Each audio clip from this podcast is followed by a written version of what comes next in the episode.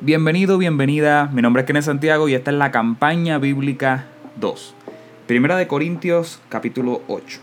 En cuanto a lo sacrificado a los ídolos, sabemos que todos tenemos conocimiento. El conocimiento envanece, pero el amor edifica. Y si alguno se imagina que sabe algo, aún no sabe nada como debe saberlo. Pero si alguno ama a Dios, es conocido por él. Acerca, pues, de la vianda que se sacrifican a los ídolos. Sabemos que un ídolo nada es en el mundo y que no hay más que un Dios, pues aunque haya algunos que se llamen dioses, sea en el cielo o en la tierra, como hay muchos dioses y muchos señores.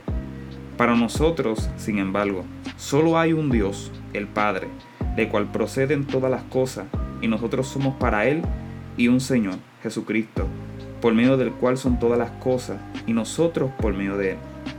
Pero no en todos hay este conocimiento, porque algunos, habituados hasta aquí a los ídolos, comen como sacrificado a ídolos, y su conciencia, siendo débil, se contamina. Si bien la vianda no nos hace más aceptos ante Dios, pues ni porque comamos seremos más, ni porque no comamos seremos menos pero mirad que esta libertad vuestra no venga a ser tropezadero para los débiles, porque si algunos te ve a ti, que tienes conocimiento, sentado a la mesa en un lugar de ídolos, la conciencia de aquel que es débil no será estimulada a comer de los sacrificados a los ídolos. Y por el conocimiento tuyo se perderá el hermano débil por quien Cristo murió.